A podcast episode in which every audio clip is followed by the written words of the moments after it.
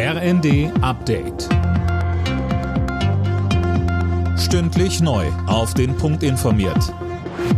Ich bin Mia Hehn. Guten Abend. Lob und Kritik nach der Weltklimakonferenz in Ägypten. Vor allem die Einigung auf einen Fonds für Klimaausgleichszahlungen wird von vielen Seiten als historischer Schritt gewürdigt. Mehr von Eileen Schallhorn. Industriestaaten sollen in den Topf einzahlen, damit arme Länder, die unter Dürren, Überschwemmungen oder anderen Klimaschäden leiden, die Folgen abfedern können. Ob China, das ja mit Abstand am meisten CO2 verursacht, damit macht und wie viel überhaupt eingezahlt werden soll, ist noch unklar. Der WWF spricht von einem Durchbruch bei der Behandlung von Symptomen.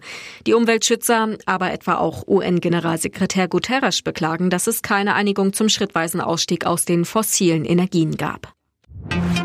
Der Streit über das Bürgergeld wird nicht in der nächsten Woche beigelegt. Davon geht Union-Fraktionsgeschäftsführer frei aus.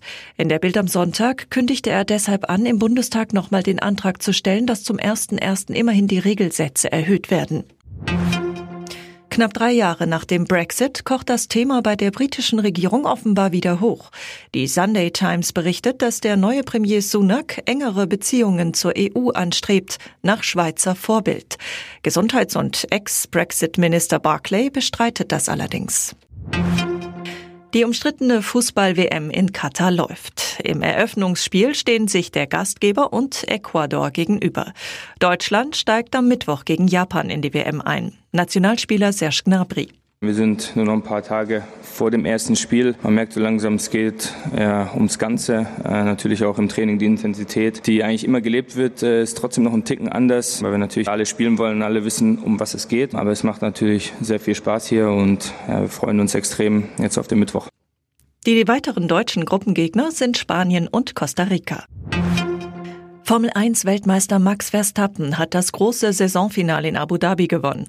Zweiter wurde Ferrari-Pilot Charles Leclerc. Rang 3 ging an Verstappens Red Bull-Kollegen Sergio Perez. Für Sebastian Vettel war es das letzte Formel 1 Rennen. Zum Abschied wurde er Zehnter und holte damit einen Punkt. Alle Nachrichten auf rnd.de